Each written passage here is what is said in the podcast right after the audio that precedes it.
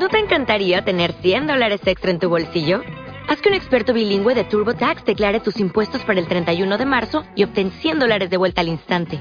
Porque no importa cuáles hayan sido tus logros del año pasado, TurboTax hace que cuenten. Obtén 100 dólares de vuelta y tus impuestos con 100% de precisión. Solo con Intuit TurboTax. Debes declarar para el 31 de marzo. Crédito solo aplicable al costo de la presentación federal con TurboTax Full Service. Oferta sujeta a cambios o cancelación en cualquier momento. 25. Oh, olvidémonos de eso. Ya sabemos a dónde ha ido Jack Sawyer tras desaparecer del linde del maizal. Y también sabemos con quién es casi seguro que se encuentre al llegar allí. Basta ya de todo eso. Queremos alegría, queremos diversión. Por suerte para nosotros, ese juerguista encantador, Charles Burnside, en quien uno siempre puede confiar para que ponga un almohadón de esos que hacen ruido al sentarse en la silla del gobernador durante un banquete, o para que eche un poco de salsa picante en el estofado, o para que se tire un pedo durante la oración, emerge en este momento de la taza de un váter de uno de los lavabos de hombres del ala Margarita. Observamos que el viejo Burnley, nuestro Burn sujeta las tijeras de podar de Henry Leiden contra el pecho con los dos brazos, de hecho la sacuna, como quien sostiene a un bebé. De una fea herida que tiene en el huesudo brazo derecho le mana sangre, que desciende hasta el codo. Cuando consigue apoyar un pie, calzado con la zapatilla de otro residente, en el borde de la taza, se iza y sale, tambaleándose un poco. Su boca se retuerce en una mueca y sus ojos parecen agujeros de bala, pero no creemos que él acarree el peso de una gran pena. La sangre le empapa los bajos del pantalón y la pechera de la camisa, oscurecida por la sangre que emana de una herida de navaja en el abdomen. Con un gesto de dolor, Burnie abre la puerta del retrete para cruzar el vacío servicio de hombres. Los fluorescentes del techo se reflejan en el largo espejo situado encima de la hilera de lavabos. Gracias a Butch Yerxa, que está trabajando un turno doble porque el tío al que le tocaba el de noche se ha presentado borracho, las baldosas blancas del suelo relucen. Contra toda esa brillante blancura, la sangre de la ropa y el cuerpo de Charles Burnside se ve de un rojo radiante. Burnie quita la camisa y la arroja a uno de los lavabos antes de caminar penosamente, arrastrando los pies, hacia el extremo de los retretes, donde hay un pequeño armario señalizado con un trozo de esparadrapo en el que alguien ha escrito vendas. Los viejos tienen cierta tendencia a caerse en los cuartos de baño, y el padre de Chipper fue lo bastante considerado para instalar ese armarito donde creyó que podía ser necesario. Gotas de sangre han salpicado las baldosas blancas. Burby arranca un puñado de toallas de papel del dispensador, las empapa en agua fría y las deja en el borde del lavabo más cercano. Luego abre la puerta del armario de las vendas, coge un rollo ancho de esparadrapo y un puñado de apósitos de gasa y corta una tira de esparadrapo de unos 15 centímetros. Se limpia la sangre de la piel alrededor de la herida del vientre y presiona sobre esta con las toallas de papel mojadas. A continuación tapona la herida con unas gasas. Con torpeza, coloca la tira de esparadrapo sobre las gasas. Después, procede a limpiarse y curarse del mismo modo la herida del brazo. Remolinos y churretones de sangre cubren ahora las baldosas blancas. Se dirige a la hilera de lavabos y deja correr agua fría sobre la camisa. El agua se vuelve roja. Burry sigue frotando la vieja camisa bajo el agua que cae del grifo hasta que queda de un tono rosado solo un poco más subido que su propia piel. Satisfecho, escurre la camisa, la sacude una o dos veces y se la vuelve a poner. Le da igual que se le pegue al cuerpo. Solo está interesado en que su aspecto sea mínimamente aceptable, no le importa la elegancia. En la medida de lo posible, quiere pasar inadvertido. Los bajos de sus pantalones están empapados en sangre y las zapatillas de Elmerges Person están mojadas y teñidas de un rojo oscuro, pero cree que la mayoría de la gente no se molestará en mirarle los pies. En su interior, una voz áspera no deja de decir: Más rápido, boom boom, más rápido. El único error que comete Burnley es que, mientras se abotona la camisa mojada, se mira en el espejo. Lo que ve le sorprende tanto que le hace dar un respingo. A pesar de su fealdad, Charles Burnside siempre ha estado de acuerdo con la imagen que le devolvían los espejos. En su opinión, tiene el aspecto del tipo capaz de todo. Malicioso, impredecible y astuto. El hombre que le mira ahora desde el espejo no se parece en absoluto al tío ladino que Burnley recordaba. Al hombre que tiene delante se le ve apagado, ajado y gravemente herido. Ojos hundidos y enrojecidos, mejillas como cráteres, venas que se le retuercen en la coronilla pelada como la de una calavera y, eso es lo que ve. Hasta la nariz parece más huesuda y torcida que nunca. La típica pinta de viejo que asusta a los niños. Deberías freírlos, Bum Bum. Es hora de ponerse en marcha. En realidad no puede tener tan mal aspecto, ¿verdad? Si lo tuviera, lo habría notado mucho antes. No, no era con ese aspecto con el que Charles Burnside se enfrentaba al mundo. Ese servicio es demasiado blanco, maldita sea, eso es todo. Una blancura tan intensa le hace a uno verse blanco como la nieve. Le hace verse esquelético como un conejo. El horror del espejo se acerca un paso y las manchas de la piel parecen oscurecerse. El espectáculo de sus dientes le obliga a cerrar la boca.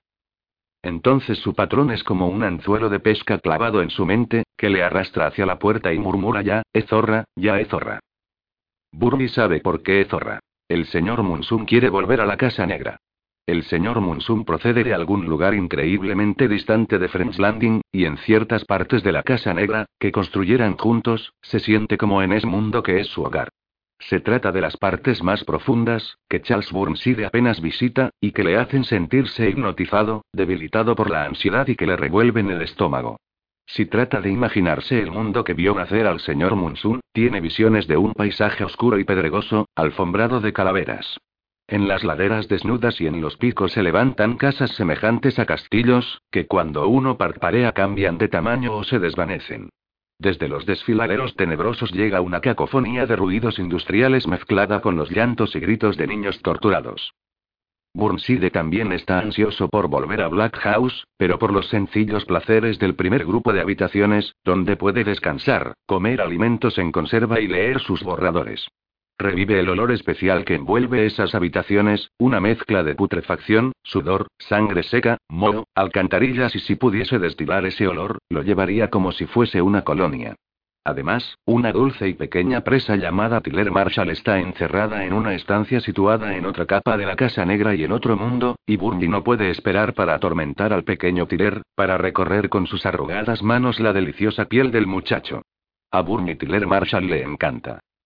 Sin embargo, todavía quedan placeres que cosechar en este mundo, y es hora de acudir a ellos. Burnie mira a través de una rendija de la puerta del servicio y ve que Butch Yerks ha sucumbido al cansancio y a los bocadillos de la cafetería. Está en su silla como una muñeca de tamaño desmesurado, con los brazos encima de la mesa de despacho y la gruesa barbilla descansando sobre lo que sería el cuello en una persona normal. Aquella práctica piedra pintada se encuentra a unos centímetros de la mano derecha de Gutch, pero Burnie no la necesita, porque ha conseguido un instrumento mucho más versátil. Le gustaría haber descubierto mucho antes el potencial de las tijeras de podar. En lugar de una hoja, uno dispone de dos. Una arriba, otra abajo, sneak sneak. Y qué afiladas.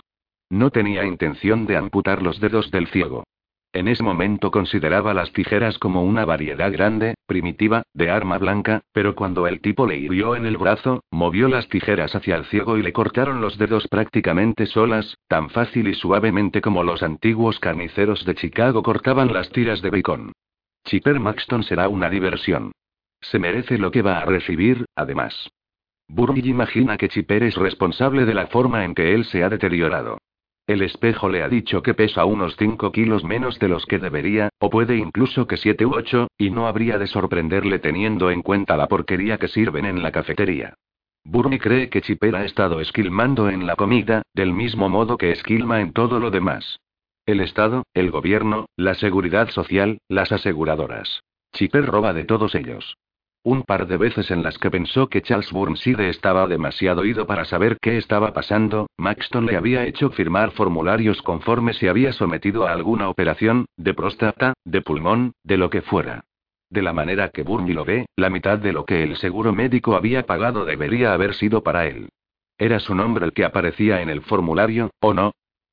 Burnside sale al pasillo y avanza penosamente hacia la sala, dejando tras de sí huellas ensangrentadas que sus zapatillas empapadas imprimen como si se tratara de tampones humedecidos en tinta. Dado que tiene que pasar por delante del mostrador de las enfermeras, se embute las tijeras en la cintura del pantalón y las tapa con la camisa. Por encima del mostrador, Burnside ve las mejillas flácidas, las gafas de montura dorada y el pelo color lavanda de esa vieja bruja inútil llamada Georgette Porter. Piensa que las cosas podrían ser peores. Desde que entró en la D18 y le encontró masturbándose completamente desnudo en el centro de la habitación, Georgette Porter se ha sentido aterrorizada en su presencia. Ella mira en su dirección, parece que reprime un escalofrío y vuelve a concentrarse en lo que sea que esté haciendo con las manos. Está tejiendo, seguramente, o leyendo una novela de crímenes de esas en las que un gato resuelve el caso. Burby se detiene cerca del mostrador y considera utilizar las tijeras en la cara de Georgette, pero decide que no vale la pena el gasto de energía. Cuando llega al mostrador, mira por encima y comprueba que la mujer sostiene un libro barato en las manos, tal como había pensado. Georgette alza la mirada hacia él con expresión profundamente suspicaz. Vaya pinta tan encantadora tienes esta noche, Georgie, dice él. Ella mira hacia el pasillo, luego a la sala y se da cuenta de que debe enfrentarse con Burnie sola. Debería estar en su habitación, señor Burnside. Es tarde. Ocúpate de tus asuntos, Georgie. Tengo derecho a dar un paseo. Al señor Maxton no le gusta que los residentes vayan de un ala a otra del edificio, así que, por favor, quédese en Margarita. ¿Está el gran jefe aquí esta noche? Creo que sí. Bien. Burby se vuelve y continúa hacia la sala. Espere. Le grita Georgette. Él mira hacia atrás. La enfermera se ha puesto de pie, señal inconfundible de que está muy preocupada. No irá a molestar al señor Maxton, ¿verdad? Di algo más y te molestaré a ti. Georgette se lleva una mano al cuello y finalmente se fija en el suelo. Se queda boquiabierta y enarca las cejas. Señor Burnside, ¿qué tiene en las zapatillas? ¿Y en los bajos de los pantalones? Lo está esparciendo por todas partes. No puedes mantener la boca cerrada, ¿verdad? Con gesto sombrío, Burby vuelve hacia el mostrador de las enfermeras. Georgette Porter retrocede hasta la pared, y cuando se da cuenta por fin de que podía haber intentado escapar, Burby ya está delante de ella. La mujer aparta la mano del cuello y la levanta frente a sí como si le diera el alto. Zorra estúpida. Mascula Burnside. Se arranca las tijeras del cinturón, agarra las empuñaduras y le corta los dedos con la misma facilidad que si fueran ramitas. Estúpida. Georgette está tan azorada ante lo que ocurre, que es incapaz de mover un músculo. Tiene la mirada fija en la sangre que borbotea de los cuatro moñoncitos de su mano. Maldita idiota. Burnie abre las tijeras y clava una de las hojas en la garganta de Georgette, que emite un gorgoteo apagado y trata de cogerlas con las manos. Pero él se las arranca del cuello y las dirige hacia su cabeza. Georgette sacude las manos delante de su cara esparciendo sangre por todas partes. La expresión de Burnie es la de un hombre que finalmente admite que tiene que limpiar la caja del gato. Pone la hoja húmeda ante el ojo derecho de la mujer y la hunde en él.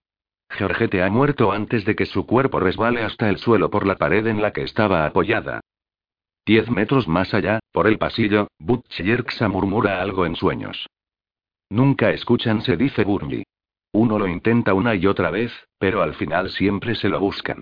Lo cual demuestra que era lo que querían, como esos estúpidos mierdecillas de Chicago. Arranca la hoja de las tijeras de la cabeza de Georgette y la limpia en el hombro de la blusa de esta. El recuerdo de un par de aquellos mierdecillas de Chicago le hace sentir un cosquilleo en el miembro, que empieza a ponérsele tieso en los viejos y colgantes pantalones. Hola, hola. Ay, vaya magia tienen esos recuerdos tan tiernos. Aunque, como hemos visto, Charles Burnside disfruta de una ocasional erección mientras duerme, en sus horas de vigilia son tan raras que casi rozan la inexistencia, y a punto está de bajarse los pantalones y ver qué puede hacer al respecto. Pero ¿y si Yerxa se despierta? Asumiría que Georgette Porter, o al menos su cadáver, ha excitado el deseo largo tiempo apagado de Burnley. Eso no le gustaría, en absoluto. Hasta un monstruo tiene su orgullo. Más le vale continuar hasta el despacho de Chipper Maxton y confiar en que su herramienta no se ponga flácida antes de que llegue el momento de martillar en el clavo. Burnley se mete las tijeras en la parte posterior de la cintura de los pantalones y se tironia de la camisa para separársela del cuerpo. Recorre el pasillo de la Margarita arrastrando los pies, cruza el desierto vestíbulo y se dirige hacia la puerta bruñida que antaño ostentara una placa de bronce en que se leía William Maxton, director. La abre con ademán reverente, rememorando la imagen de un niño de 10 años muerto mucho tiempo atrás llamado Herman Flagler, a quien también se conocía por Poochie y que fue una de sus primeras conquistas. Poochie. El tierno Poochie. Aquellas lágrimas, aquellos sollozos de dolor y gozo mezclados, aquel rendirse con absoluta indefensión. La leve capa de suciedad en las rodillas rasguñadas de Poochie y en sus flacos antebrazos. Lágrimas ardientes. Un chorro de orina de su aterrorizado capullito. Chipper no va a producirle una dicha semejante, pero está claro que va a provocarle algo. De todas formas, Tiller Marshall sigue atado y a la espera en la Casa Negra, tan indefenso como alguien pueda estarlo. Charles Burnside recorre lenta y pesadamente el cubículo sin ventanas de Rebecca Vilas con la mente fija en las nalgas pálidas y llenas de hoyuelos de Pooch y Flagler. Coloca una mano en el pomo de la puerta siguiente, se concede unos instantes para calmarse y hace girar el pomo sin producir ruido alguno. La puerta se abre solo lo suficiente para revelar la presencia de Chipper Maxton, único monarca de este reino, inclinado sobre su escritorio, con la cabeza apoyada en un puño y utilizando un lápiz amarillo para hacer anotaciones en dos fajos de papeles. El vestigio de una sonrisa suaviza el tenso mohín de su boca. Sus ojos húmedos traicionan la insinuación de un brillo. El ajetreado lápiz se desliza de un montón de papeles a otro, trazamos minúsculas señales. Tan felizmente absorto está Chipper en su tarea que no se percata de que ya no se encuentra solo hasta que su visitante entra en la habitación y cierra la puerta de una patada hacia atrás. Ante el ruido que produce el golpe, Chipper alza una mirada de sorpresa e irritación y observa la figura que tiene delante. Su actitud cambia casi de inmediato para convertirse en un malicioso y desagradable entusiasmo que a él se le antoja encantador. En el sitio del que usted procede no llaman a la puerta, señor Burnside, Solo irrumpen a través de ellas, ¿no es así? Irrumpimos por ellas, apunta su visitante. No importa. Lo cierto es que tenía la intención de hablar con usted. ¿Hablar conmigo? Sí. Siéntese, ¿quiere? Me temo que quizá nos veamos en un pequeño problema, y quisiera considerar ciertas posibilidades. Oh, suelta Burnley. Un problema. Se tironea de la camisa en el pecho y avanza pesadamente, dejando tras de sí unas huellas cada vez más débiles que a Maxton le pasan inadvertidas. Tome asiento, le dice Chipper indicando la silla ante su escritorio. Amárrese a su noray y deje reposar los huesos. Semejante expresión procede de Frankie Barger, el agente de préstamos del banco First Farmer, que siempre la utiliza en las reuniones locales del club de rotarios, y aunque Chipper Maxton no tiene ni idea de lo que es un Noray, le parece que suena de conga. Viejo amigo, usted y yo debemos hablar pero que muy en serio. A responde Burmy, y se sienta con la espalda rígida por culpa de las tijeras de podar. Muy encerrió. Ajá, esa es la idea. ¿Eh? ¿No está mojada esa camisa? Lo está.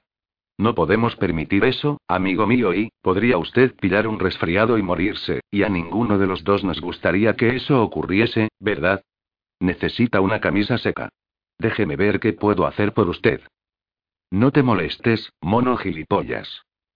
Chipper Maxton ya se ha puesto en pie y se está alisando la camisa. Queda momentáneamente paralizado al oír las palabras del anciano, pero se recobra con rapidez, esboza una sonrisa y dice: Quédese ahí, Chicago. Aunque la mención de su ciudad natal hace que sienta un hormigueo recorriendo su columna vertebral, Burnside no delata nada cuando Maxton rodea su escritorio y cruza el despacho. Observa al director salir de la habitación. Chicago. Donde Poochie Flagler y Samio Tenifer de Logan y todos los demás habían vivido y muerto, que Dios los bendiga. Tallos de grano, briznas de hierba, tan abyectos, tan hermosos, tan tentadores. Con sus sonrisas y sus gritos. Como todos los niños blancos de barriada, eran del más puro y pálido marfil bajo la costra de suciedad, del blanco como de pescado de los pobres de la ciudad, de los que pronto iban a descarriarse. Los huesos esbeltos de sus omóplatos, que sobresalían como queriendo rasgar la fina capa de carne. El viejo miembro de Burnie se estremece y endurece como si recordase los juegos retozones de antaño.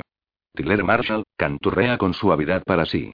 Lindo y pequeño Ti, tú y yo vamos a divertirnos un poco antes de que te entregue al jefe, sí que lo haremos, ya lo verás. Oye un portazo detrás de sí que le arranca de sus eróticas ensoñaciones. Pero su vieja mula, su viejo aparato, permanece despierto y dispuesto a dar lo mejor de sí, tan audaz y desenvuelto como lo estuviera en los tiempos gloriosos. En el vestíbulo no hay nadie, se queja Maxton. Apuesto a que esa vieja bruja y, ¿cómo se llama? Y, Porter, Georgette Porter, estará en la cocina poniéndose morada, y Butch Yerxa profundamente dormido en su silla. ¿Qué se supone que he de hacer? ¿Registrar las habitaciones en busca de una camisa seca?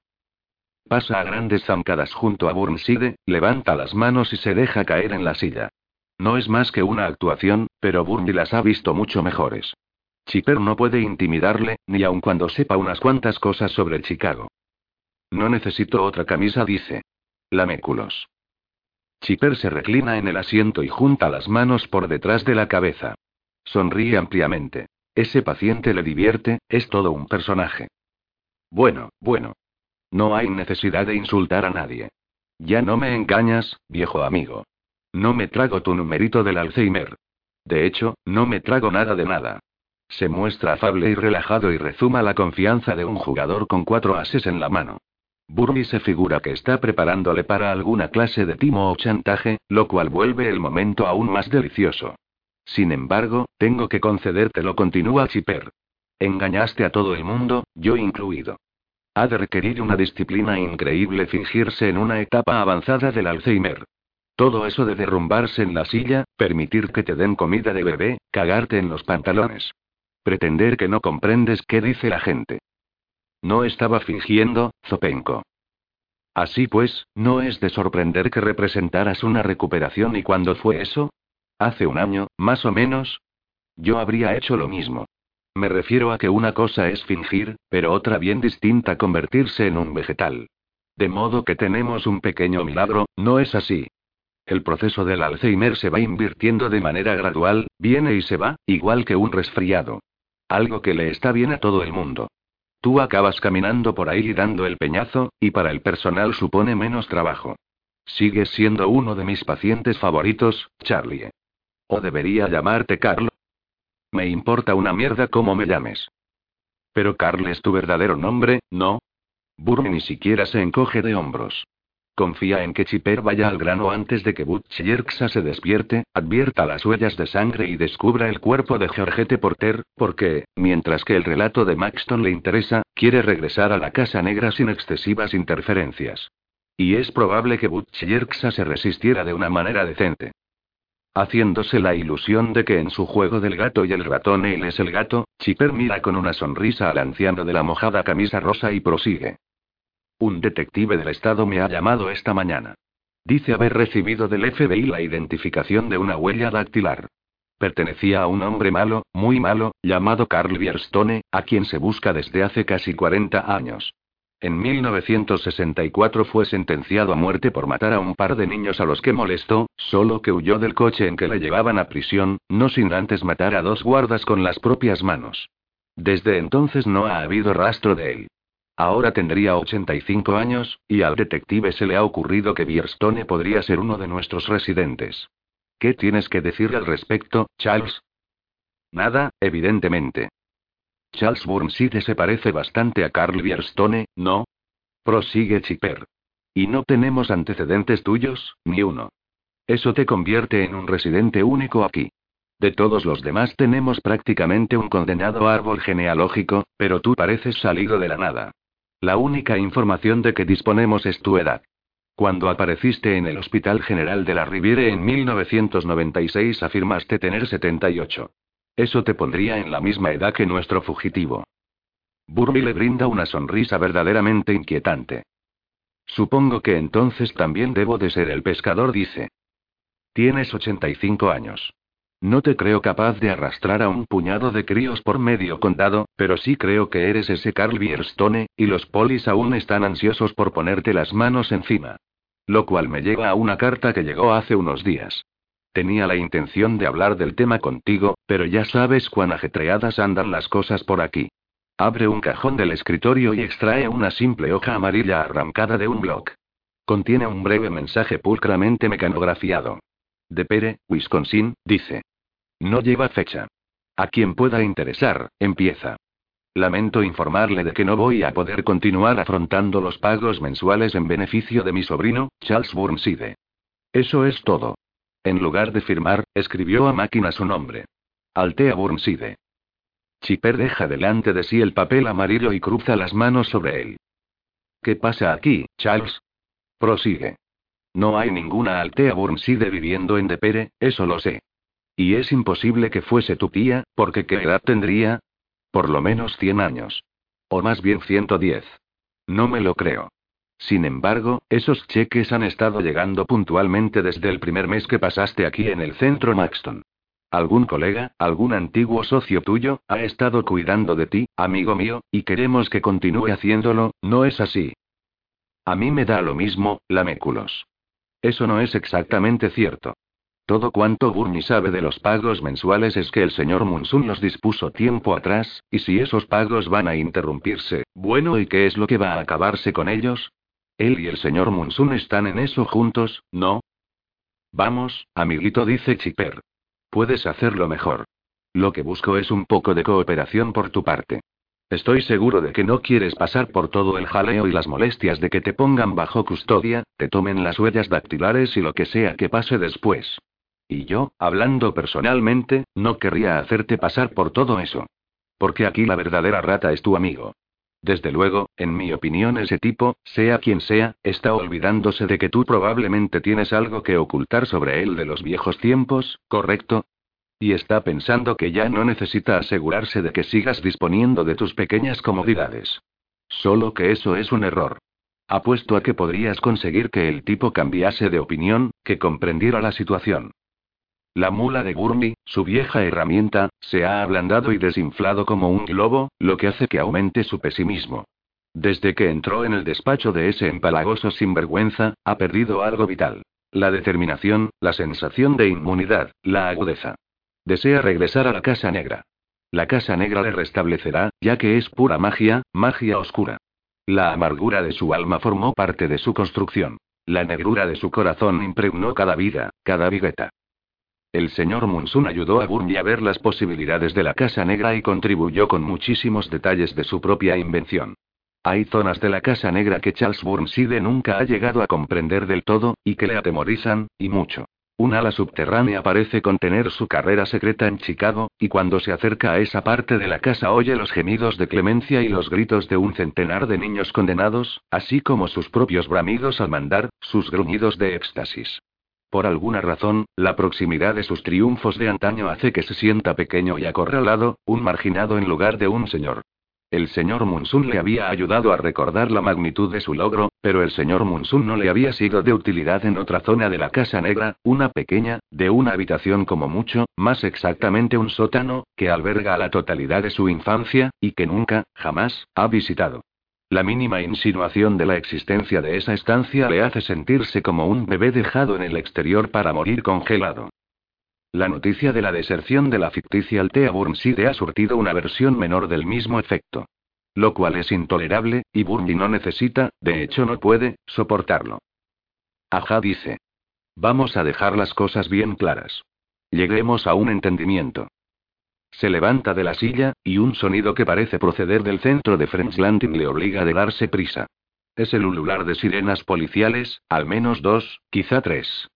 Burmy no lo sabe con seguridad, pero supone que Jack Sawyer ha descubierto el cadáver de su amigo Henry, solo que Henry no estaba lo que se dice perfectamente muerto y se las ha apañado para hacerle saber que ha reconocido la voz de su asesino. De modo que Jack ha llamado a la pasma y esta ya está aquí. Su siguiente paso le lleva hasta la parte frontal del escritorio. Les echa un vistazo a los papeles que hay encima del mismo y al instante capta su significado. ¿Con qué amañando los libros, eh? No solo eres un laméculos, sino que también te dedicas a hacer sucios malabarismos con los números. En un lapso de tiempo asombrosamente breve, el rostro de Chipper Maxton registra una variedad tremenda de estados anímicos. Ira, sorpresa, confusión, orgullo herido, rabia e incredulidad se persiguen en el paisaje de sus facciones cuando Burnside se lleva una mano a la espalda y hace aparecer las tijeras de podar. En el despacho parecen más grandes y más agresivas de lo que lo hicieran en la sala de estar de Henry Leiden. A Chipper las hojas se le antojan tan largas como guadañas, y cuando aparta la mirada de ellas para alzarla hasta el anciano que tiene delante, ve un rostro más demoníaco que humano. Los ojos de Burnside son de un rojo reluciente, y sus labios se curvan para revelar unos dientes atroces y que brillan como fragmentos de un espejo roto. Atrás, colega chilla Chipper. La policía está prácticamente en el vestíbulo. No estoy sordo. Burnie hunde una de las hojas en la boca de Chipper y le cierra las tijeras de podar en la sudorosa mejilla. La sangre cae a chorros sobre el escritorio y Chipper abre desmesuradamente los ojos. Burnie tira de las tijeras, y varios dientes y un trozo de la lengua de Chipper salen disparados de la herida que es como un bostezo. Chipper se endereza y se inclina para agarrar las hojas, pero Burnside retrocede y le rebana la mitad de la mano derecha. Joder, qué afiladas están suelta. Entonces Maxton rodea tambaleándose el escritorio, salpicando sangre en todas las direcciones y bramando como un toro. Burby le esquiva, retrocede y hunde las cuchillas en el bulto de la camisa azul que cubre la panza de Chipper. Cuando las vuelve a sacar de un tirón, Chipper se encoge, gime, se derrumba de rodillas. La sangre mana de él como de una jarra volcada. Cae hacia adelante sobre los codos. Chipper Maxton ya no entraña ninguna diversión. Sacude la cabeza y murmura algo, que parece un ruego, acerca de que le dejen solo. Un ojo inyectado en sangre se vuelve hacia Charles Burnside y expresa en silencio un deseo de clemencia extrañamente impersonal. Madre misericordiosa, dice Burnley, ¿es este el final de Rico? ¡Qué gracia! Hacía años que no pensaba en esa película. Riendo por lo bajo ante su ingenio, se inclina, coloca las hojas de las tijeras a los lados del cuello de Chipper, y casi logra cortarle la cabeza. Las sirenas giran con estrépito hacia la calle Queen. Pronto habrá policías recorriendo el sendero. Pronto irrumpirán en el vestíbulo. Burnside deja caer las tijeras de podar sobre la ancha espalda de Chipper y lamenta no tener tiempo de mearse en su cuerpo o de cagarse sobre la cabeza, pero el señor Munsun está quejándose de que es zorra, es zorra. No soy idiota, no hace falta que me lo recuerde, se queja Burnley. Sale del despacho sin hacer ruido y cruza el cubículo de la señorita Vilas. Al llegar al vestíbulo ve las luces parpadeantes en los techos de dos coches patrulla que se acercan desde el extremo del seto. Se detienen no muy lejos del sitio en que cogiera por primera vez el delgado cuello de niño de Tiller Marshall. Burnley se apresura un poco más. Cuando llega al pasillo de la Margarita, dos policías con cara de criaturas irrumpen a través de la abertura del seto. Al fondo del pasillo, Butch Yerxa se incorpora frotándose la cara. Se queda mirando a Burnley y pregunta. ¿Qué ha pasado? Sal ahí fuera, dice Burnley. Llévales al despacho. Maxton está herido. ¿Herido? Incapaz de moverse, Butch contempla boquiabierto la sangre que empapa la ropa de Burnley y le gotea de las manos. Corre. Butch da un traspié, y los dos jóvenes policías entran a la carga por las grandes puertas de cristal de las que ya se ha quitado el cartel de Rebecca Vilas. El despacho. Exclama Butch señalando hacia su derecha. El jefe está herido. Mientras Yerxa señala la puerta del despacho arremetiendo contra la pared con una mano, Charles Burnside se escabulle por su lado. Un instante después ha entrado en los lavabos de caballeros de la Margarita y los cruza a toda prisa en dirección a uno de los retretes. ¿Y qué hay de Jack Sawyer? Ya lo sabemos. Esto es, sabemos que se ha quedado dormido en un lugar acogedor entre la linde de un campo de maizal y una colina en la parte occidental del valle de Norway. Sabemos que su cuerpo se volvió más ligero, menos sustancial, nebuloso. Que se tornó vago y traslúcido. Podemos suponer que antes de que su cuerpo alcanzara la transparencia, Jack se habrá sumido en cierto sueño alentador. Y en ese sueño, podríamos suponer, un cielo del azul de un nuevo de petirrojo sugiere una infinidad de espacio para los habitantes de una bonita propiedad residencial en Roxbury Drive, Beverly Hills, en la que Jack tiene seis, seis, seis o doce, doce, doce años, o ambas edades al mismo tiempo, y papá tocaba notas geniales en su saxo. Henry Shake podría haberles dicho que Vaya con el sueño es la última canción de Papá toca el saxo, de Dexter Gordon, un papá donde los haya. En ese sueño, todo el mundo emprendía un viaje, y nadie iba a ningún otro lugar, y un niño viajero lograba un preciadísimo trofeo, y Lily Cabanau capturaba un abejorro bajo un vaso.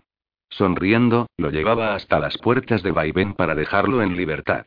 Así que el abejorro viajaba lejos, muy lejos, hasta la lejanía, y mientras recorría los misteriosos parajes de mundos y más mundos se estremecía y bamboleaba, y Jack, a su vez, seguía su propio rumbo misterioso hacia el infinito azul de huevo de petirrojo, y en la estela bien precisa de la abeja regresaba a los territorios, donde yacía dormido en un campo silencioso. Así pues, en ese mismo sueño, Jack Sawyer, una persona de menos de 12 años y mayor de 30, aturdido tanto por el pesar como por el amor, recibe en sueños la visita de cierta mujer por la que profesa una enorme ternura. Y ella yace junto a él en su suave lecho de hierba y le estrecha entre sus brazos y el cuerpo de Jack conoce la dicha de sus caricias, de sus besos, la profunda bendición que ella supone. Lo que hagan, allí solos en los lejanos territorios, no es asunto nuestro, pero aunamos nuestra propia bendición a la de Sofía y les dejamos para hacer lo que, después de todo, con la urgencia más dulce posible, es asunto suyo, algo que bendice a este niño y a esta niña, a este hombre y esta mujer, como nada más puede hacerlo, desde luego, nosotros no. El regreso es como debe ser, con los limpios y ricos perfumes de la tierra y el maíz, y el despertador de un gallo que canta en la granja de los primos de los Gilbertson. Una telaraña reluciente de rocío cose el mocasín izquierdo de Jack a una roca musgosa. Una hormiga que corretea por la muñeca derecha de Jack carga una brizna de hierba que en la V de su pliegue central lleva una brillante y temblorosa gota de agua recién formada. Sintiéndose tan maravillosamente fresco como si también a él acabaran de crearle, Jack deja bajar a la esforzada hormiga de su muñeca, separa el zapato de la telaraña y se pone en pie. El rocío destella en su cabello y en sus cejas. Unos 800 metros más allá del campo, el prado de Henry se curva en torno a la casa de este. Los lirios atigrados se estremecen en la fresca brisa matinal. Los lirios atigrados se estremecen y, al ver el capó de su camioneta emergiendo de detrás de la casa, todo vuelve a su memoria. Mouse y la palabra que le entregara. La casa de Henry, el estudio de Henry, su mensaje de moribundo. A estas horas todos los policías e investigadores se habrán marchado ya, y la casa se encontrará vacía, con su eco de huellas de sangre. Dale Gilbertson y probablemente los agentes estatales Brown y Black estará buscándole. Jack no tiene interés en los agentes, pero sí desea hablar con Dale. Ya es hora de ponerle al corriente de ciertos hechos extraordinarios.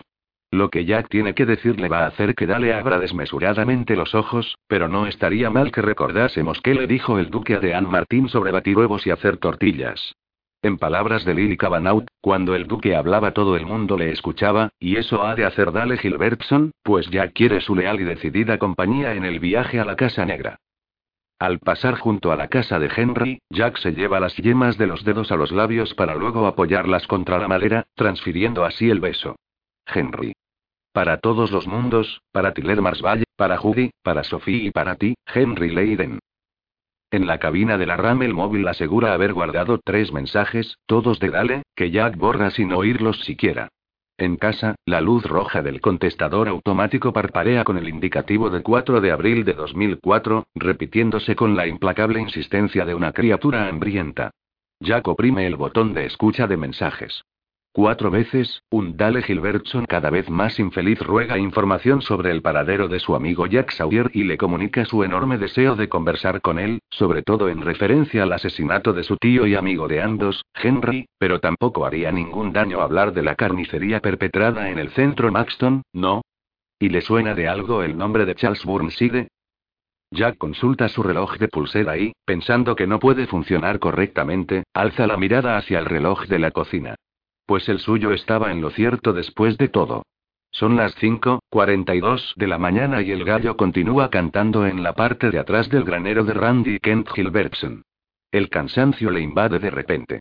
Sin duda hay alguien encargado del teléfono en la calle Sumner, pero es igual de indudable que Dale está dormido en su cama, y Jack solo desea hablar con Dale. Suelta un enorme bostezo, semejante al de un gato. Ni siquiera han repartido aún el periódico. Se quita la chaqueta y la arroja a una silla, bosteza de nuevo, incluso más exageradamente que antes. Quizá después de todo ese maizal no fuese tan cómodo. Jack siente el cuello agarrotado y le duele la espalda. Se obliga a subir la escalera, deja la ropa en el pequeño sofá y se deja caer en la cama. En la pared sobre la que está apoyado el sofá pende el delicioso cuadrito de Fairfield Porter, y Jack recuerda cómo respondió Dale ante él la noche en que desembalaron y colgaron todas sus pinturas. Se enamoró del cuadro en cuanto lo vio. Probablemente fuera una novedad para Dale el que una pintura le produjese semejante satisfacción. Muy bien, se dice Jack, si logramos salir con vida de la Casa Negra, se lo regalaré. Y le obligaré a aceptarlo. Le amenazaré con cortarlo en trocitos y quemarlo en la chimenea si no lo hace. Le diré que se lo daré a Wendell Green. Los ojos se le están cerrando. Se hunde entre las sábanas y desaparece, aunque en esta ocasión no lo hace literalmente. Solo sueña. Desciende por un sendero difícil que recorre un bosque hacia un edificio en llamas. Bestias y monstruos se retuercen y braman a ambos lados. La mayoría son invisibles, pero de vez en cuando vislumbra una mano con garras, una cola puntiaguda, un ala negra y esquelética. Miembros que el cercena con una pesada espada. Le duele el brazo, y siente el cuerpo cansado y dolorido. Está sangrando por algún sitio, pero ni ve ni siente la herida, solo el lento movimiento de la sangre al deslizársele por la parte posterior de las piernas. Los que iniciaron con él el viaje han muerto, y el mismo ya que está quizá lo esté moribundo. Desearía no hallarse tan solo, porque se siente aterrorizado. El edificio en llamas crece a medida que se acerca. De él surgen gritos y llantos, y lo rodea un grotesco perímetro de árboles muertos y ennegrecidos y de cenizas humeantes, que se ensancha a cada segundo que pasa, como si el edificio devorase la naturaleza que lo rodea. Todo está perdido, y el edificio en llamas y la criatura desalmada que es a un tiempo su señor y su prisionero triunfará, el mundo estará condenado para siempre, amén. Es Dinta, el gran horno abrasador, que lo devora todo a su paso. Los árboles que crecen a su derecha inclinan y retuercen sus quejumbrosas ramas, al tiempo que sus hojas oscuras y puntiagudas se agitan. Los gigantescos troncos se inclinan entre gemidos y las ramas se enroscan unas con otras como si fueran serpientes, dando vida al hacerlo a un muro sólido de hojas grisáceas y puntiagudas. De ese muro emerge, con terrible lentitud, la impresión de un rostro besudo y descarnado. De casi dos metros de la coronilla al mentón, el rostro sobresale de la capa de hojas para serpentear de un lado a otro en busca de Jack. Se trata de todo aquello que le ha aterrorizado alguna vez, que le ha hecho daño, que le ha deseado cosas malas, ya sea en este mundo o en los territorios. El rostro gigantesco recuerda vagamente al de un monstruo con forma humana llamado el Roy, que en cierta ocasión intentó agredir a Jack en un espantoso bar llamado Oakley, para luego sugerir el de Morgan de Orris, después el de Sol Gardener, y entonces el de Charles Burnside, pero cuando prosigue con su ciega búsqueda de un lado a otro, acaba por sugerir todos esos rostros malignos superpuestos en capas uno sobre otro hasta fundirse en uno solo. Jack queda petrificado de miedo. El rostro que emerge de la masa de hojas rastrea el sendero descendente, para luego retroceder y dejar de moverse de un lado a otro. Está enfocado directamente hacia Jack. Los ojos ciegos le ven, la nariz sin fosas nasales le olfatea. Un estremecimiento de placer recorre las hojas, y el rostro avanza para cernirse imponente sobre él, cada vez más grande. Incapaz de moverse, Jack mira por encima del hombro para ver a un hombre en estado de putrefacción incorporarse de un angosto lecho. El hombre abre la boca y exclama. Diamba. Con el corazón desbocado y un grito que muere en su garganta antes de haberlo proferido, Jack se levanta de un salto de la cama y aterriza de pie antes de comprender siquiera que ha despertado de un sueño. Todo su cuerpo se estremece. El sudor le corre por la frente y le empapa el pecho. Poco a poco el temblor remite a medida que asimila lo que le rodea. No un rostro gigantesco irguiéndose imponente de un feo muro de hojas, sino los familiares confines de su dormitorio. Colgado en la pared frente a él hay un cuadro que pretende darle a Dale Gilbertson. Se enjuga el rostro, se tranquiliza. Necesita una ducha. El reloj le revela que ahora son las 9.47. Ha dormido cuatro horas, y debe organizarse. 45 minutos más tarde, aseado, vestido y alimentado, Jack llama a la comisaría y pide hablar con el jefe Gilbertson. A las 11.25, él y un Dale dudoso y recién puesto al corriente un Dale que desea encarecidamente ver alguna evidencia del demente relato de su amigo salen del coche del jefe de policía estacionado bajo el único árbol en el aparcamiento del Sandbar, cruzan el asfalto caliente pasando junto a dos arrays reclinadas en sus pies de apoyo y se dirigen a la entrada trasera. Cuarta parte. La Casa Negra y más allá. 26. Ya mantuvimos nuestra pequeña conversación sobre la dislocación, y el juego está demasiado avanzado para entretenernos en el asunto, pero ¿no dirían ustedes que la mayor parte de las casas son un intento de contener la dislocación, de imponer al menos la ilusión de la normalidad y la cordura en el mundo? Piensen en Libertyville, con los cursis pero simpáticos nombres de sus calles. Camelot, Avalon, Lady Marian. Y piensen en aquella monada de casita en Libertyville en que Fred, Judy y Tiller Marshall vivieron juntos antaño. ¿De qué tildarían el número 16 de la calle Robin Hood sino de una oda a lo cotidiano, un himno a lo prosaico? Lo mismo podríamos decir de la casa de Dale Gilbertson, o de la de Jack, o de la de Henry, ¿no es así? De casi todos los hogares en las inmediaciones de Friends Landing, en realidad. El huracán destructivo que ha soplado en la ciudad no cambia el hecho de que las casas, tan nobles como humildes, se erijan en valerosos baluartes contra la dislocación. Son hogares de la cordura. La Casa Negra como Hill House de Shirley Jackson, como esa monstruosidad de principios de siglo en Seattle que se conoce como Rose Red no es cuerda. No pertenece por entero a este mundo. Se hace difícil contemplarla desde el exterior, los ojos nos juegan continuos trucos, pero si uno consigue mantener la vista fija en ella unos segundos, lo que ve es una vivienda de tres plantas de dimensiones perfectamente corrientes. El color es inusual. Toda ella es negra, hasta las ventanas, y tiene cierto aspecto de estar agazapada, inclinada, que plantearía pensamientos inquietantes sobre su integridad estructural. Pero si uno pudiese apreciarla despojándola de los atisbos de todos esos otros mundos, la vería tan corriente como la casa de Freddy Judy, aunque no tan bien conservada. Sin embargo, es diferente. Por dentro, la casa negra es grande. La casa negra es, de hecho, casi infinita. Desde luego no se trata de un sitio para perderse, aunque de vez en cuando ha habido gente que lo ha hecho vagabundos y algún ocasional y desafortunado niño que se escapa, así como las víctimas de Charles Burnside barra Carl Bierstone y reliquias aquí y allá dan prueba de su paso. Girones de ropa, lastimosos arañazos en las paredes de las gigantescas habitaciones, el ocasional montón de huesos. Aquí y allá el visitante puede ver un cráneo, como los que aparecieron en las riberas del río Hanover durante el reino de terror de Fritz Arman a principios de la década de 1920. No es este un lugar en el que uno quiera perderse. Recorramos habitaciones y rincones y corredores y ranuras, seguros en nuestra certeza de poder regresar al mundo exterior, el cuerdo mundo antidislocación, siempre que queramos, y aún así nos sentimos algo inquietos al descender pisos de escaleras que semejan interminables y recorrer pasillos que se reducen a un puntito en la distancia. Oímos un eterno tararear por lo bajo y el leve sonido metálico de extrañas máquinas. Oímos el estúpido silbar de un viento constante ya sea fuera o en los pisos por encima y debajo de nosotros. A veces oímos un débil ladrido que procede, sin duda, del maléfico perro de la vara, ese que acabó con el pobre Maus. A veces oímos el sardónico graznar de un cuervo y comprendemos que también Gorg está aquí y, en alguna parte. Recorremos habitaciones en ruinas y otras todavía amuebladas con lívida y corrompida grandeza. Muchas de ellas son sin duda mayores que la casa en que se ocultan. Y por fin llegamos a una humilde salita amueblada con un viejo sofá de crin vegetal y sillas de desteñido terciopelo rojo. Un olor a comida maloliente impregna el aire. Cerca, en alguna parte, hay una cocina que no debemos visitar nunca y, esto es, si deseamos volver a dormir alguna vez sin pesadillas. Aquí dentro la instalación eléctrica es de hace al menos 70 años. ¿Cómo es posible, nos preguntamos, si la Casa Negra fue construida en los años 70? La respuesta es simple. Gran parte de la Casa Negra, la mayor parte de la Casa Negra lleva aquí desde mucho antes. Los cortinajes de esta habitación son pesados y están descoloridos.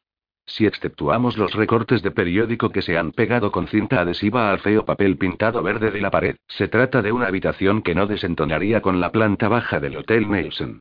Es un sitio que de forma simultánea resulta siniestro y extrañamente banal, un espejo adecuado para la imaginación del viejo monstruo que tiene su madriguera aquí, y que yace dormido en el sofá de crin vegetal con la pechera de la camisa tiñéndose de un rojo siniestro.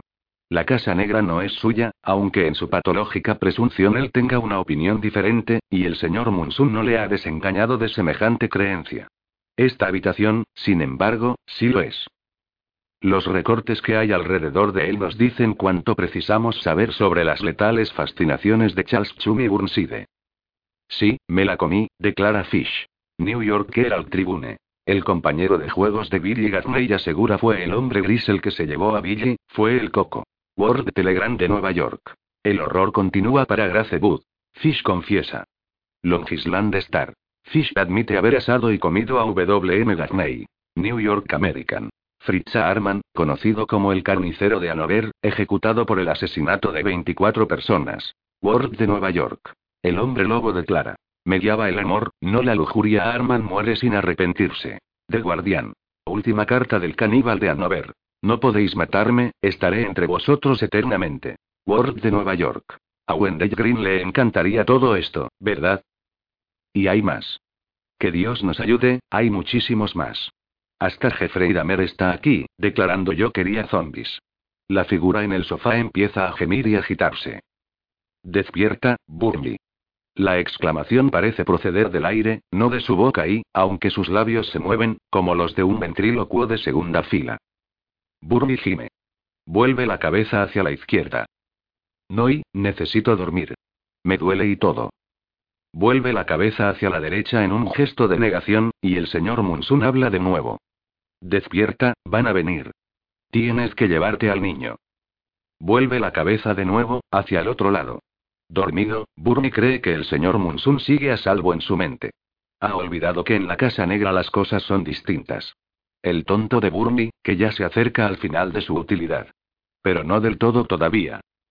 No puedo y déjame en paz y el estómago y el ciego y, el jodido ciego me hirió en el estómago y. Pero vuelve la cabeza hacia el otro lado y la voz se oye de nuevo junto a la oreja derecha de Burnie. Burnie lucha contra ella, pues no quiere despertarse y enfrentarse de lleno al feroz impacto del dolor. El hombre ciego le ha herido mucho más gravemente de lo que creyó en su momento, en plena exaltación. Burmy insiste dirigiéndose a la voz en que el niño se encuentra a salvo, que nunca le encontrarán aunque logren acceder a la Casa Negra, que se perderán en sus desconocidas profundidades de habitaciones y corredores y vagabundearán primero hasta volverse locos y luego hasta morir. El señor Munsun, sin embargo, sabe que uno de ellos es diferente de todos los demás que han acudido a ese lugar. Jack Sawyer está familiarizado con el infinito, y eso supone un problema. Hay que sacar al niño por la vía trasera y llevarle al mundo del fin, a las mismísimas sombras de Dinta, el gran horno. El señor Munsun le dice a Burnie que es posible que aún logre disponer de algo del niño antes de entregárselo a la vara, pero no aquí. Es demasiado peligroso. Lo lamenta. Burnie continúa protestando, pero esta es una batalla que no va a ganar, y lo sabemos. El aire viciado e impregnado de olor a carne asada de la habitación ya ha empezado a moverse y a remolinarse ante la llegada del dueño de la voz. Vemos primero un remolino negro, luego un manchón rojo, una corbata de lazo y por fin el principio de un rostro blanco imposiblemente largo, dominado por un único ojo negro semejante al de un tiburón. Este es el señor Munsun real, la criatura que fuera de la Casa Negra y sus encantados alrededores solo puede vivir en la cabeza de Gurney. Pronto estará por entero ahí, obligará a Burnie a despertar, le torturará hasta que lo haga, si es necesario, y le utilizará mientras aún se pueda hacer uso de él. Pues el señor Munsun no puede trasladar a ti de su celda en la Casa Negra. Una vez esté en el mundo del fin el Sheol de Burnie las cosas serán diferentes. Burnie por fin abre los ojos. Sus manos nudosas, que tanta sangre han derramado, descienden ahora para palpar la humedad de su propia sangre que le empapa la camisa. Mira, ve que se ha desarrollado ahí, y suelta un grito de horror y cobardía. ¿No le parece justo que, después de asesinar a tantos niños, le haya herido mortalmente un hombre ciego? Se le antoja espantoso, inaceptable. Por primera vez se le ocurre una idea en extremo desagradable. ¿Y si todavía ha de pagar más por las cosas que ha hecho en el curso de su larga carrera? Ha visto el mundo del fin. Ha visto el camino del congrio, que serpentea a través de él hasta Dinta. El paisaje arrasado y en llamas que rodea el camino del Congrio es como el infierno, y con toda seguridad Antak, la gran combinación, es el infierno mismo. ¿Y si a él le aguarda un lugar como ese? ¿Y si? Siente un dolor horrible y paralizador en las entrañas. El señor Munsun, ahora ya casi plenamente materializado, ha tendido una mano humeante y no del todo traslúcida para retorcerla en la herida que Henry le ha infligido con su navaja automática. Burnie suelta un chillido. Las lágrimas bañan las mejillas del anciano asesino de niños. No me hagas daño. Entonces haz lo que te digo. No puedo lloriquea Burnie. Me estoy muriendo. Mira toda esa sangre. ¿Crees que puedo superar algo así? Tengo 85 jodiaos años. Parra ya de rebuznar, Bum Burnie, en el otro hay quien podría currarme de tu ceridad. Como a la casa negra misma, se hace difícil mirar al señor Munsun. Tiembla y se desenfoca constantemente. Unas veces esa espantosa cara alargada, oculta la mayor parte de su cuerpo, como la cabeza abotargada de una caricatura de periódico, tiene dos ojos. Otras, solo uno. En ocasiones parecen surgir penachos de cabello anaranjado de su cráneo dilatado, y a veces al señor Munsun se le ve tan calvo como Jules Brunner. Solo los labios rojos y los dientes puntiagudos como colmillos que acechan tras ellos permanecen constantes. Burnie mira a su cómplice con cierto grado de esperanza. Entretanto, continúa palpándose el vientre, que ahora está duro y lleno de bultos. Sospecha que esos bultos son coágulos. Oh, ¿cómo puede alguien haberle herido tan gravemente? No estaba calculado que algo así ocurriese. No debería haber ocurrido nunca. Se suponía que estaba protegido. Se suponía que... Ni siquiera es totalmente imposible, continúa el señor Munsun, que se te quiten añoz de encima, del mismo modo que se quito la piedra del sepulcro de Jesucristo. Ser otra vez joven, dice Burnie, y exhala un áspero suspiro. El aliento le apesta a sangre y podredumbre. Sí, eso me gustaría. Por supuesto. Y Ezad Kozad son posibles, asegura el señor Munsun, asintiendo. Su rostro resulta grotesco de tan inestable. Es el Avala quien concede tales dones. Pero no se prometen, Charles, mi pequeño masticador. Sin embargo, yo sí puedo hacerte una promesa. La criatura del traje negro y la corbata de lazo roja da un salto con espantosa agilidad.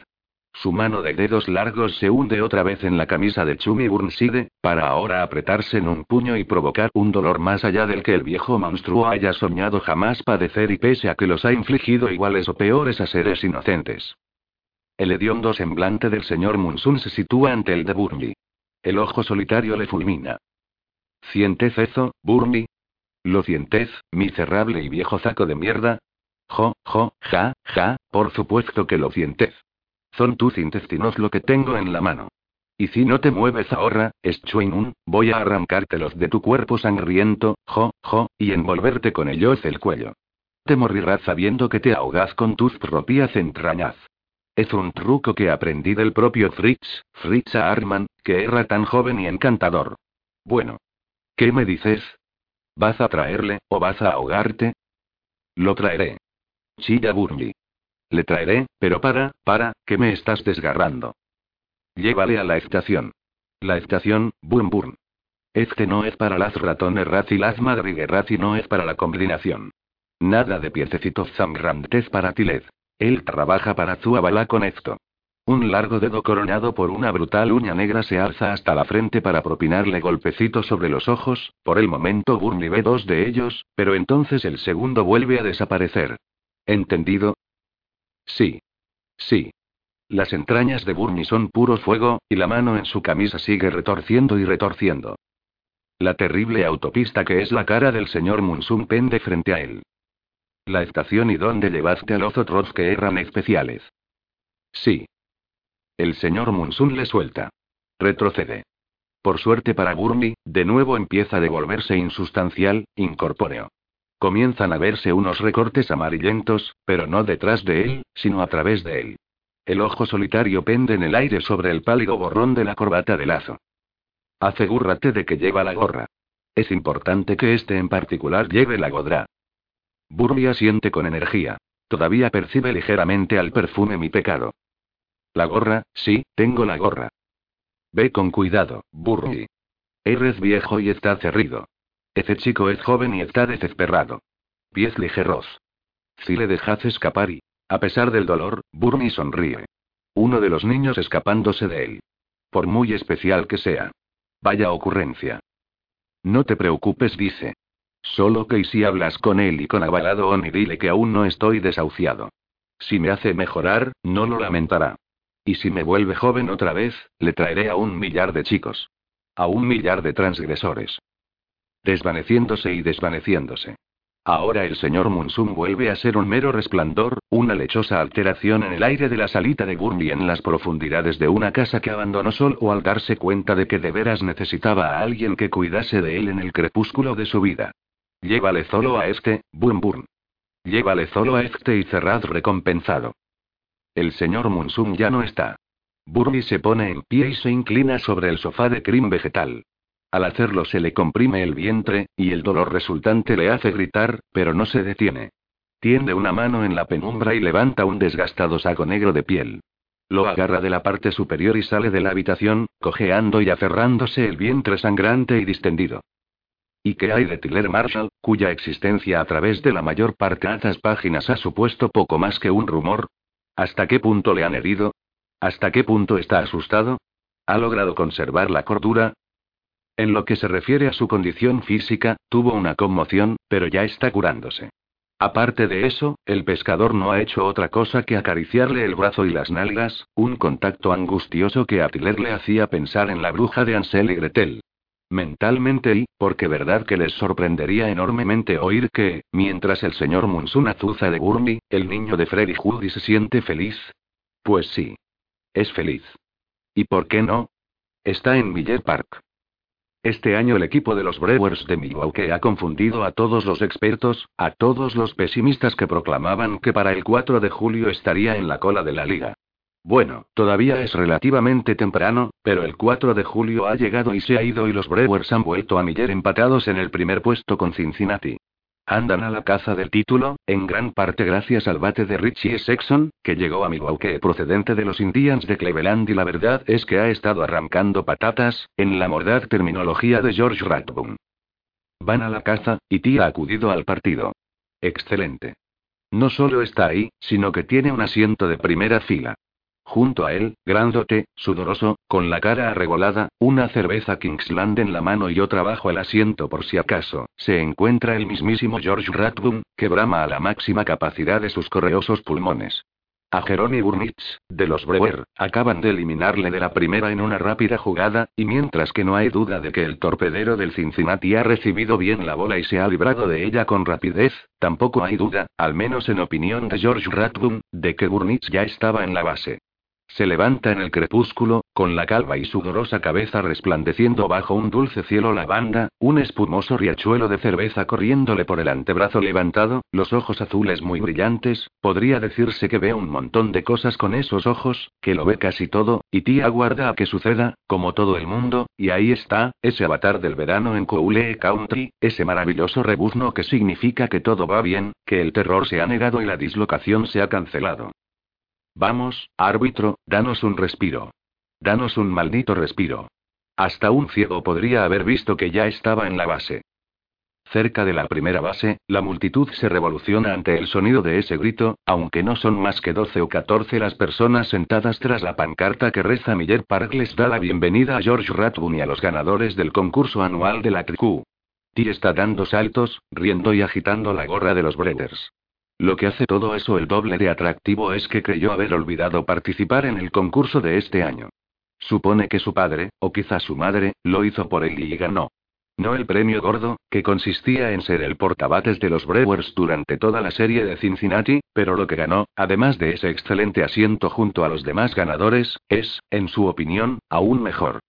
Por supuesto que Richie Sexton no es Mark nadie puede darle efecto a la bola como el gran Mac, pero Sexton ha estado impresionante esta temporada con los Brewers, y Tiller Marshall ha ganado y... ¿Alguien está sacudiéndole por un pie? Tip trata de apartarse, pues no quiere perderse el sueño, ese tan excelente refugio del horror que le ha acaecido, pero la mano es implacable. Sacude y sacude. Despierta, gruñe una voz, y el sueño empieza a oscurecerse. George Rathbone se vuelve hacia ti, y el chico ve algo asombroso. Los ojos que solo unos segundos antes eran de un azul tan sagaz y despierto se han tornado apagados y lechosos. Joder, pero si es ciego, piensa ti. George Rathbone en realidad es sí. Despierta, insiste la voz gruñona. Ahora está más cerca. En un instante el sueño se evaporará por completo. Antes de que lo haga, George se dirige a él. Lo hace en tono bajo y totalmente distinto del habitual bramido del comentarista de deportes. La ayuda está en camino, dice, de modo que tómatelo con calma, amiguito. Sí. Despierta ya, niño de mierda. La mano le aprieta el tobillo con tanta fuerza que le paraliza. Si suelta un grito de protesta al tiempo que abre los ojos. De ese modo se reincorpora al mundo, y a nuestro relato. De inmediato recuerda dónde está. Es una celda con barrotes de un gris rojizo a medio camino de un corredor de piedra iluminado con bombillas llenas de telarañas. En un rincón hay un plato con alguna clase de estofado. En el otro hay un cubo en que se supone que ha de orinar, o cagar si tiene que hacerlo, aunque hasta ahora, gracias a Dios, no lo ha hecho. Aparte de eso, lo único que hay en la estancia es un raído y viejo futón del que Burnley acaba de arrastrarle. Muy bien, dice Burnley. Al fin despierto. Eso está bien. Ahora, levántate. En pie, laméculos. No tengo tiempo de joder contigo. Tiller se levanta. Se siente súbitamente mareado y se lleva una mano a la coronilla, donde tiene una zona esponjosa y costrosa. Al tocarla envía un estremecimiento de dolor hasta las mandíbulas, que aprieta. Pero también consigue que se le pase el mareo. Se mira la mano. En la palma tiene escamas de costra y sangre seca. Ahí fue donde me golpeó con su maldita piedra. Un poco más fuerte y estaría tocando el arpa. Pero parece que al anciano también le han herido. Tiene la camisa cubierta de sangre, y la arrugada cara de oro cerúlea y pálida. Tras él, la puerta de la celda está abierta. Tim mide la distancia hasta el pasillo, confiando en que no sea demasiado obvio que lo hace. Pero Burnley lleva mucho tiempo con ese jueguecito. Ha tenido a más de una criaturita que trataba de escapar con sus sangrientos piececitos, jo, jo. Hurga en el saco y extrae un chisme negro con empuñadura de pistola y una boquilla de acero inoxidable en la punta. ¿Sabes qué es esto, Tiller? Pregunta Burnley. Una pistola de descargas, una taser responde Ti. No. Burnley sonríe, dejando al descubierto los muñones de sus dientes. Vaya chico listo. Apuesto a que eres uno de esos que se lo pasa viendo la tele. Es una taser, en efecto. Pero una de una clase especial y tumbaría a una vaca a 30 metros de distancia. ¿Lo comprendes? Trata de escapar, muchacho, y te haré caer como una tonelada de ladrillos. Venga, sal ahí fuera. Si sale de la celda. No tiene ni idea de a dónde pretende llevarle ese hombre horrible, pero verse libre de la celda ya supone cierto alivio. El futón era lo peor. De alguna manera sabe que no ha sido el único crío que se duerme llorando sobre él con el corazón dolorido y un doloroso chichón en la cabeza, ni el décimo. Ni, probablemente, el quincuagésimo. Gira a tu izquierda. Ti obedece. Ahora el anciano está detrás de él.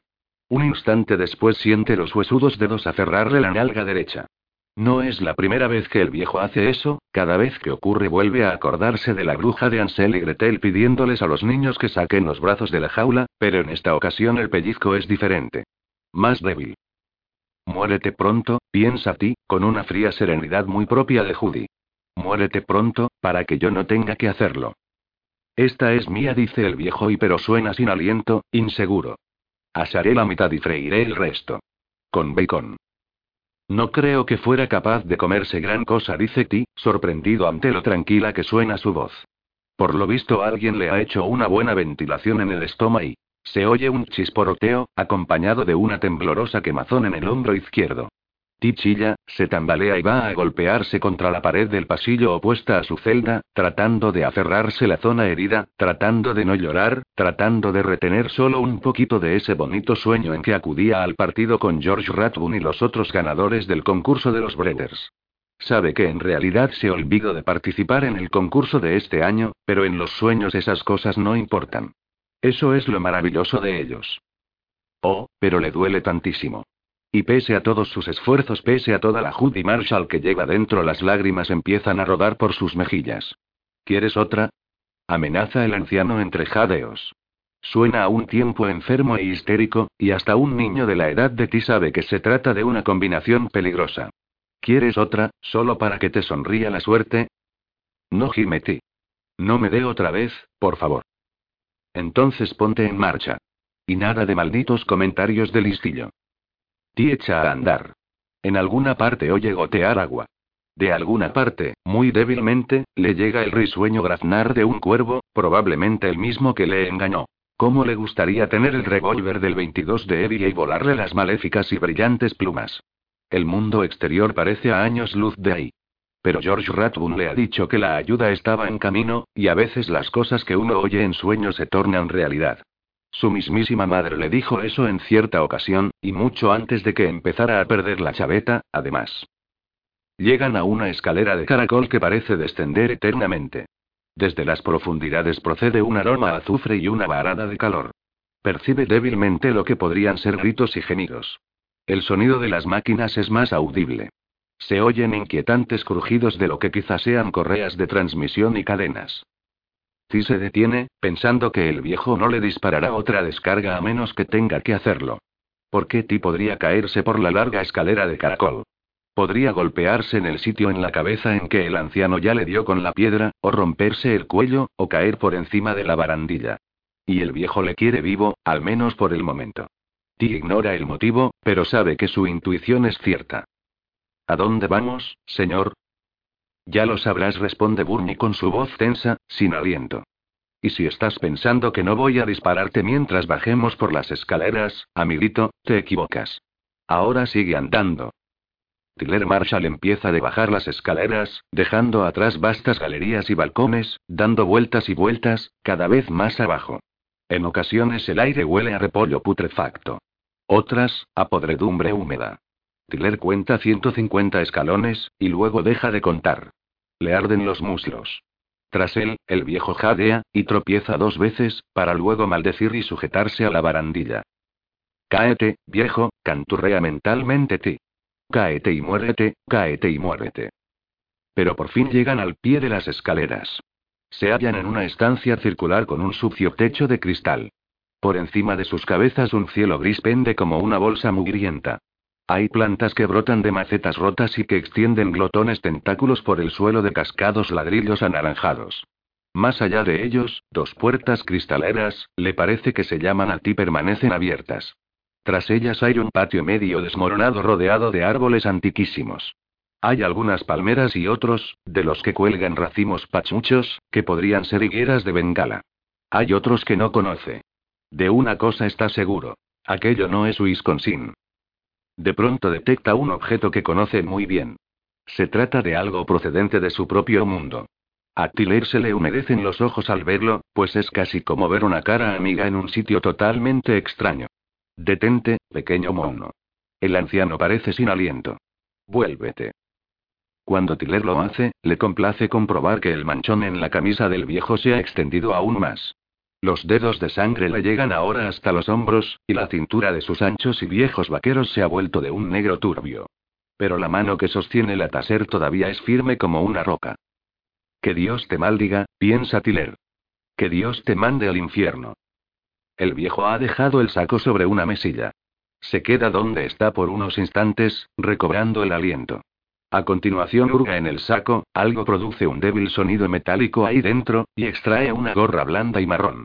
Es de la clase que los tipos como sean con él llevan a veces en las películas. El anciano se la tiende. Póntela. Y si tratas de cogerme la mano te pego una descarga. Tiller coge la gorra. Se sorprende cuando sus dedos, que esperaban la textura delante, tocan algo metálico, semejante al papel de plata. Siente un desagradable zumbido en la mano, como una versión suave de la descarga de la taser. Mira al anciano con expresión suplicante. ¿Tengo que hacerlo? Burby levanta la taser y desnuda los dientes en una sonrisa silenciosa. A desgana, Ti se pone la gorra. Ahora el zumbido le llena la cabeza. Por un instante no puede pensar y entonces la sensación pasa, dejándole con una extraña debilidad en los músculos y un latido en las sienes. Los niños especiales necesitan juguetes especiales, dice Burmy, y lo que le sale es niñoces especiales, juguetes especiales. Como siempre, el ridículo acento del señor Munson se le ha pegado un poco, para hacer aún más marcado el acento del sur de Chicago que Henry detectó en la cinta del 911. Ahora podemos salir. Porque con la gorra puesta estoy a salvo, piensa ti, pero la ocurrencia se quiebra y desvanece casi en cuanto se cierra. Trata de pensar en su segundo nombre de pila y advierte que no consigue hacerlo. Intenta recordar el nombre del cuervo malo, y tampoco lo logra y era algo así como Corgi. No, eso es una raza de perro. Se percata de que la gorra le está confundiendo las ideas, y eso es lo que se supone que debe hacer. Ahora trasponen las puertas abiertas y salen al patio.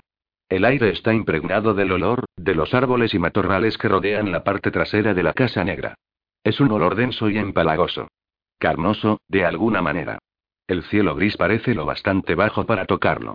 Ti percibe el olor a azufre y a algo amargo, eléctrico y jugoso. El sonido de las máquinas es mucho más intenso ahí fuera.